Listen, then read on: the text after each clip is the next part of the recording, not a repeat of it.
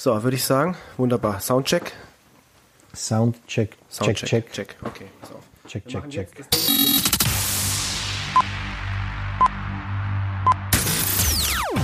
Welcome to the Medicine Press Podcast, the first channel dedicated to discussing the news about alternative medicine.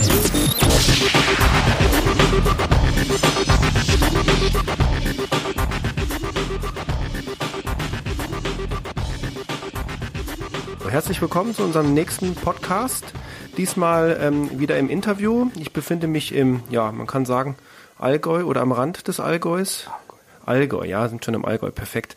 Ähm, es kommt auch so ein bisschen der Winter durch, denn ich bin äh, in der orthopädischen Praxis ähm, von Dr. Vlastimir Voracek und ähm, heute beschäftigt mich mal die Frage, weil da auch einige, ja, was ich so aus Diskussionen auch immer mit raushöre, die Fragestellung aufkommt, wie hat sich eigentlich so ja, die Orthopädie allgemein entwickelt, die Medizin, die Orthopädie entwickelt in den letzten Jahren und was ist so die Zukunft? Ich meine, wir sprechen über Volkskrankheiten wie Rückenbeschwerden, wie Knie- und Gelenkschmerzen und ich denke, es gibt auch unter den Zuhörern wahrscheinlich äh, fast niemanden, der nicht irgendwo schon mal einen Rückenschmerz, einen Knieschmerz oder wie auch immer hatte und ich denke, das ist ein interessantes, äh, durchaus ein interessantes Thema und dazu begrüße ich heute als Gesprächspartner ähm, Herrn Dr. Voracek und ähm, ja, Ja, guten Abend.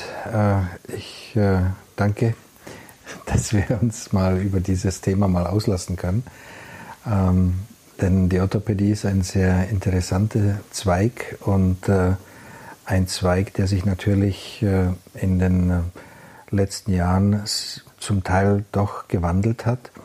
Wenn man bedenkt, dass die Orthopädie lange Zeit in Deutschland von dieser sogenannten Akutversorgung, also Traumatologie, abgetrennt war und äh, diese vor allem die Traumatologie also durch die Unfallchirurgie abgedeckt wurde, äh, zieht äh, in den letzten Jahren die Orthopädie immer mehr auch in diesen traumatologischen Bereich beziehungsweise in den mehr operativen Bereich. Und leider Gottes sehe ich immer die äh, Entwicklung so, dass der konservative Teil der Orthopädie immer mehr vernachlässigt wird und äh, man die Tendenz äh, hat, immer mehr die Leute zu operieren. Man versucht äh, dadurch äh, natürlich das orthopädische Problem eher zu strukturieren.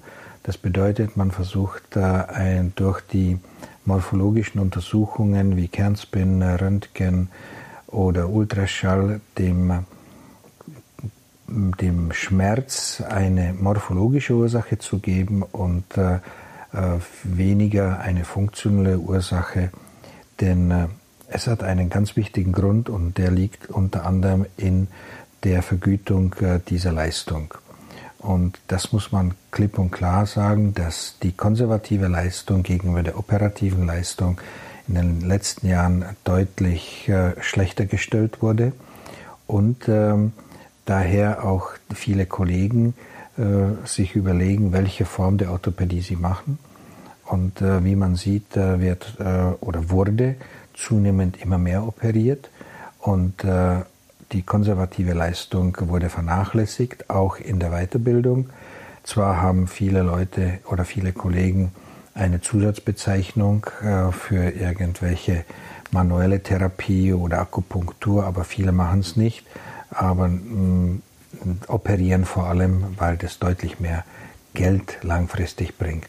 Ob dadurch die Orthopädie besser geworden ist, äh, mag ich eher zu bezweifeln, weil eine morphologische Ursache von Problemen mag es zwar geben, aber die finden wir bei vielen Patienten, die auch keine Schmerzen haben.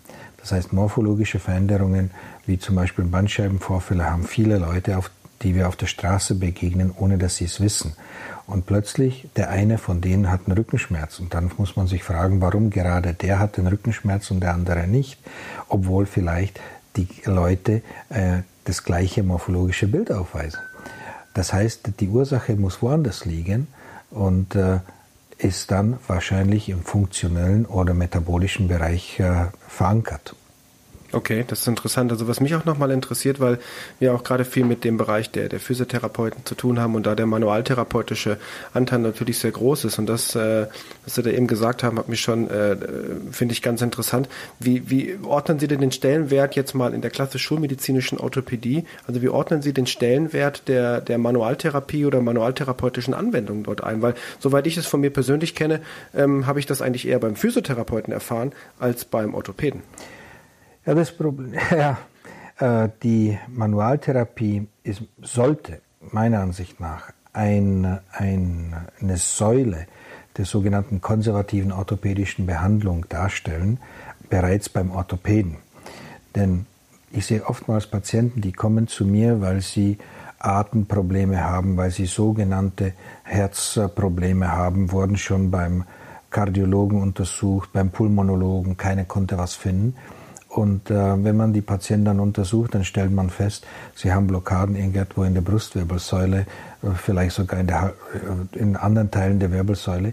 Und wenn man praktisch nur ein Röntgenbild macht, aber nicht versteht, wie man äh, diese Blockaden behebt oder behandelt, dann äh, neigt man dazu, den Patienten eher mit Spritzen zu behandeln oder mit Tabletten. Aber damit löst man das Problem nicht. Man muss manchmal mit den Händen arbeiten und die Hände sind eine der wichtigsten Instrumente des Orthopäden, aber nicht nur zum Operieren, sondern vor allem zum Untersuchen und äh, zum Behandeln.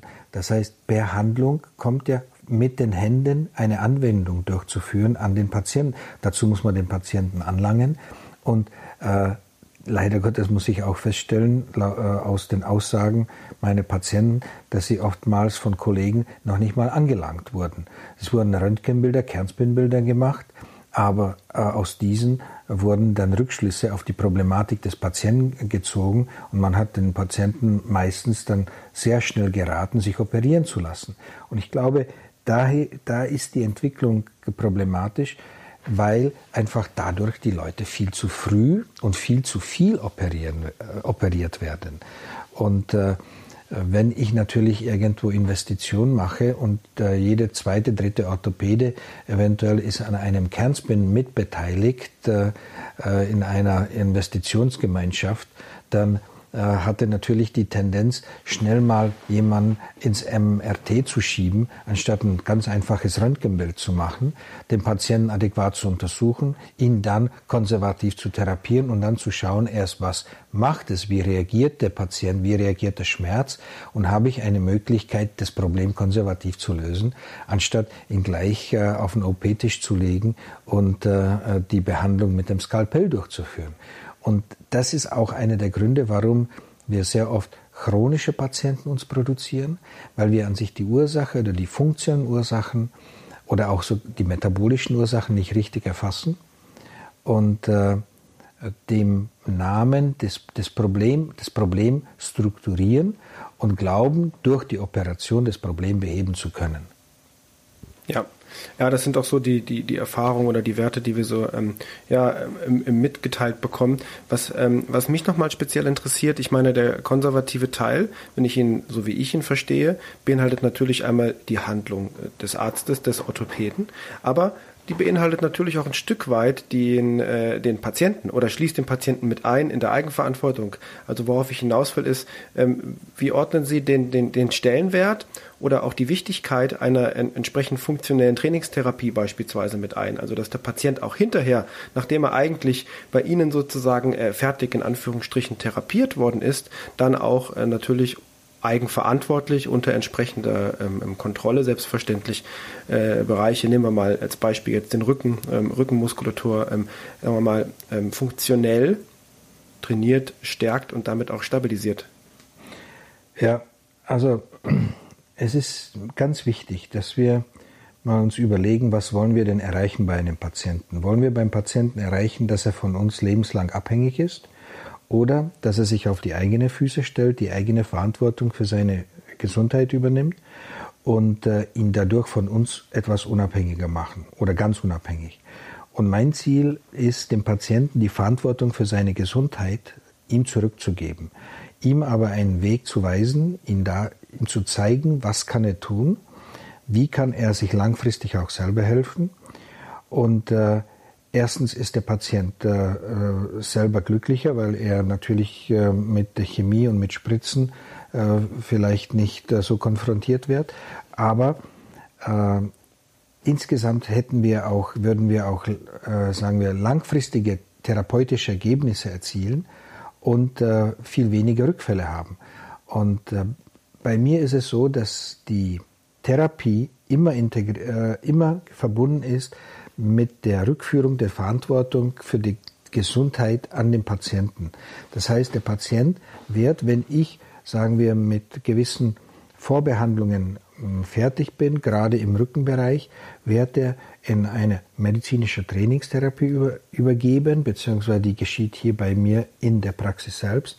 Und dort versuchen wir, ihn so weit äh, zu stabilisieren, dass äh, seine Beschwerden vollständig, äh, sagen wir, der Vergangenheit angehören, beziehungsweise wir zeigen ihm dadurch, dass er selber durch die adäquat, äh, durch eine adäquate mh, Behandlung, durch adäquates Verhalten, durch adäquate Ernährung, er selber seiner Gesundheit, äh, sagen wir, helfen kann und äh, er dann vielleicht einmal oder zweimal in der Woche durch ein richtiges Training ähm, seine Rückenbeschwerden los.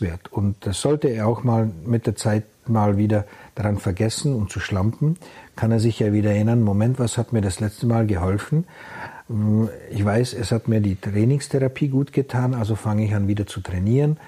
Und äh, das bedeutet, wir würden auch langfristig die Kosten für das Gesundheitssystem senken. Und gerade im orthopädischen Bereich, denke ich, äh, wäre das wichtig, weil die chronischen Patienten mit Rückenleiden oder mit anderen Problemen äh, nehmen aufgrund gewisser, gewisser gesellschaftlicher Veränderungen zu, äh, zu. Und äh, wenn ich mir anschaue, wie, wie viele Jugendliche bzw. junge Patienten ich mit Rückenschmerzen in der Praxis habe, dann möchte ich wissen, wie diese Leute bis 70 in Zukunft arbeiten sollen, bis sie das Rentenalter erreichen.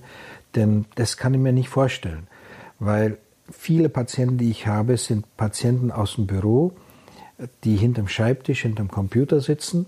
Und äh, im Endeffekt heißt es ja auch, den Nacken am Computer riskieren, weil da sehe ich die größten Veränderungen. Nicht die Leute von der Baustelle, nicht die Leute von, von äh, mit, äh, mit äh, sehr, sagen wir, physisch anstrengenden Arbeiten, sondern gerade die Leute, die relativ wenig Belastung während des Tages haben und äh, äh, stereotype Haltungen einnehmen müssen.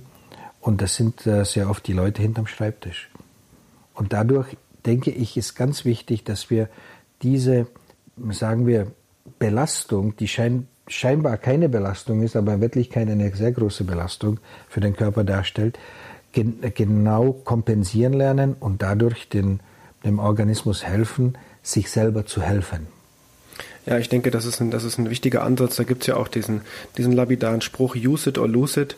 Und ähm, ich glaube, von der Seite aus kann man das, äh, kann man das durchaus auch, auch mal sehen. Ähm, ich weiß nicht, ähm, was sicherlich interessant wäre, mal herauszufinden, wie viel gerade in den Schulen, wenn wir über die äh, Kinder und Jugendlichen sprechen, äh, gerade in den Schulen in dem Bereich getan wird. Ja, für, ähm, sagen wir mal, nennen wir es mal korrektes Körperbewusstsein, denn wir brauchen ja heutzutage nur mal in die Stadt zu gehen und was machen die Kinder und Jugendlichen? Wir sehen sie halt mit dem, mit dem Handy, mit dem Smartphone gebückt laufen und ähm, würde mich schon mal interessieren, welche Auswirkungen gerade dies hat auf die, äh, auf die Motorik äh, generell und auf die, auf die, auf die ähm, Bildung des gesamten funktionalen Muskelapparates. Aber ich denke, das ist ja äh, ein sehr, sehr durchaus eine sehr, sehr interessante Fragestellung und ein interessantes Thema auch. Also für mich stellen die Schulen momentan, was dieses Körperbewusstsein darstellt, so wie ich das jetzt von meinen Kindern sehe oder von, von Bekannten, äh, momentan einen sehr großen Schwachpunkt dar, äh, was die Motorik äh, und, äh, ähm, und das Bewegungsgefühl äh, bedarf, äh, weil als ich noch zur Schule ging, hatten wir zweimal in der Woche zwei Stunden Sportunterricht gehabt. Zweimal in der Woche zwei Stunden Sportunterricht. Dabei hatten wir nur einmal Nachmittagsunterricht gehabt im Gymnasium und das waren auch nur zwei Stunden Sport. So, heute haben die Kinder dreimal Nachmittagsunterricht, davon zwei Stunden Sport und der oftmals ausfällt. Sie haben heute seltens, seltens Bodenturnen, sie haben seltens Geräteturnen, das alles, was wir noch in der Schule selber hatten. Heute werden ein paar Ballspiele gemacht, äh, viele reden sich auf irgendwelche anderen hm, Probleme aus. Das heißt, wenn ich dann durch die Stadt laufe und schaue mir mal manche Kinder an, wie mit welcher Motorik äh, sie sich da äh, anti, äh, also gegen die Gravitation bewegen, dann äh, stellt es mir manchmal die Haare auf und ich sehe bei jedem von diesen Patienten einen zukünftigen Patienten. Und wenn da nichts geschieht äh, langfristig, äh, einerseits im Bereich der Schulen und zweitens aber auch in dem konservativen äh, Therapie, äh, sagen wir, Bewusstsein der Mediziner, das ist nicht nur Physiotherapie, das stimmt überhaupt nicht. Das, sind, das ist allgemein ein körperliches Bewusstsein, und äh, sagen wir, die Kinder gehen heute ja äh, viel zu wenig in Sportvereine, Sportclubs. mein Sohn, als er in die erste Klasse Grundschule gekommen ist, waren in seiner Klasse zwei Kinder, die einem Sportverein waren. Das ist unglaublich. Das war früher ganz anders. Früher waren wir alle in irgendwelchen Sportvereinen, Sportclubs, haben Sport gemacht. Und heute ersetzen es die Kinder durch Computerspiele, da hängen sie am iPad, am, am, am Handy und äh, wundern sich, dass sie dann nicht mehr eine Strecke, eine Rundstrecke von 400 Meter äh, laufen können. Also für mich äh, ist, äh, denke ich, wenn die Orthopädie gut denkt und sich richtig entwickelt, kommt auf die Orthopädie goldene Zeiten zu weil gerade die konservative Orthopädie wird in diesem Bereich viel zu tun haben. Ähm, auf der einen Seite mit den Jugendlichen oder jungen Erwachsenen, die schon mit äh, frühzeitigen Abnützungserscheinungen kommen und natürlich auf der anderen Seite auch die operative Orthopädie, weil sie sehr schnell denen die Knie, die Hüften und die Wirbelsäulen operieren wird können. Und natürlich äh, problematisch wird es für den Staat, weil die äh, Staat, weil diese Leute ihr sogenanntes offizielles Rentenalter von 70 Jahren nicht mehr erreichen werden als äh, als Verdiener sondern werden als äh, Frührentner oder Frühpensionäre enden. Und äh, da müsste ein edukativer, äh, eine edukative Richtung seitens äh, der Ärzteschaft, der Orthopäden, der Physiotherapeuten, der, der Rehabilitationsmediziner einsetzen äh, und einen gewissen Druck auch auf die, die Schulen beziehungsweise auf das Kultusministerium äh, erzeugen, damit mehr Sport auch äh, von dieser Seite wieder in die Schule zurückkehrt. Ja, ich glaube, denke auch, dass es ein, äh, wäre der richtige Ansatz. Ob wir das äh, ähm, so schnell erleben werden äh, in der Gesellschaft, von seitens der Politik auch, ähm, lasse ich mal einfach äh, offen jetzt als Frage. Und ähm, ich denke, wir sind jetzt auch von der Zeit relativ, äh relativ gut ähm, in unserem Bereich und ja, ich fand das sehr schön. Also der Kampf gegen die Gravitation wird äh, oder andersrum gesagt, die Gravitation wird also der der Orthopädie gerade durchaus noch äh, äh, ein paar schöne goldene Zeiten äh, bescheren. Das das finde ich sehr sehr schön und ähm, ja, möchte mich in dem Zusammenhang direkt äh, bedanken. Vielen Dank für das Interview, vielen Dank für die Zeit. Danke auch. Und ja, für unsere Zuhörer, ähm, wie gewohnt, äh, wenn Ihnen unser Podcast gefallen hat, bewerten Sie uns doch bitte äh, in iTunes oder in Soundcloud oder wo auch immer Sie uns äh, sozusagen hören. Empfehlen Sie uns bitte weiter. Ähm, weitere Informationen finden Sie auf ähm, http medizinpress.de. Und damit sage ich ja, vielen Dank fürs Einschalten und bis bald.